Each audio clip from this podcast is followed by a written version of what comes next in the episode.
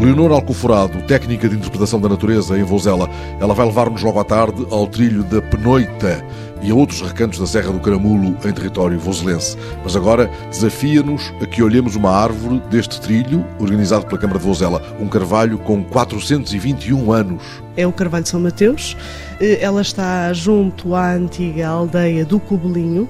E então, junto à capela, é abençoada, vá quase como pela população, um carvalho que, segundo os habitantes da povoação, é um carvalho que na sua sombra só se sentariam as pessoas mais abastadas.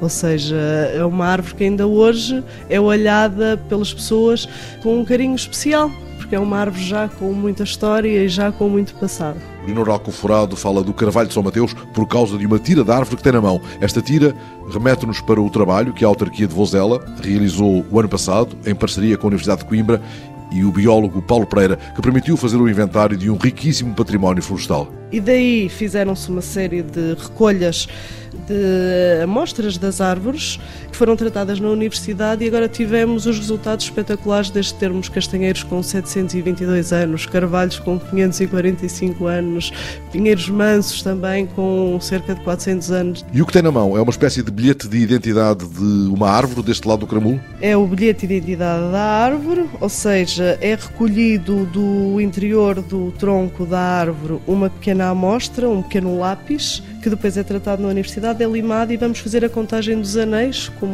nós estamos habituados a ver nos eh, cavacos que pomos na, na lareira, é feita a contagem desses anéis, mas sem termos danificado, sem termos que ter cortado a árvore. É uma das e neste únicas. caso, como é que se lê?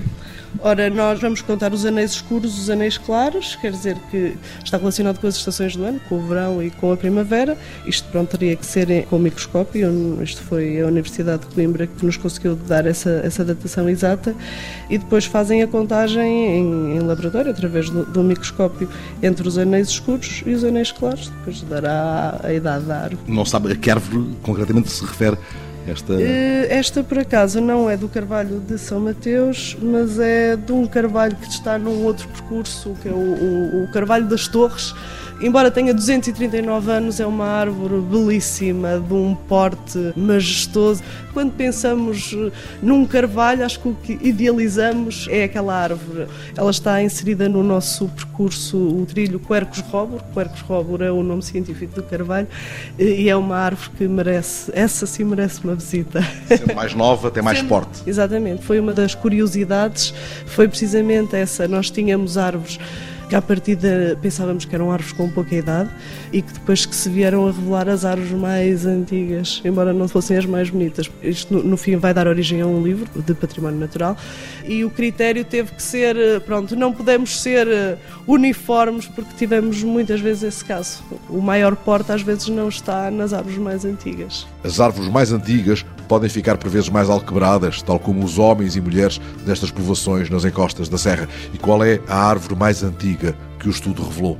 é um castanheiro com 722 anos e tem aquele porte, aquela carcaça típica de um castanheiro já com muitos anos. Ou seja, ele é um castanheiro mais ou menos com 3 metros ou 2 metros de altura, mas depois tem um perímetro enormíssimo. As árvores do caramulo, estudadas pela Câmara de Vozela e pela Universidade de Coimbra. Logo à tarde, vamos conhecer mais algumas no trilho da Penoita.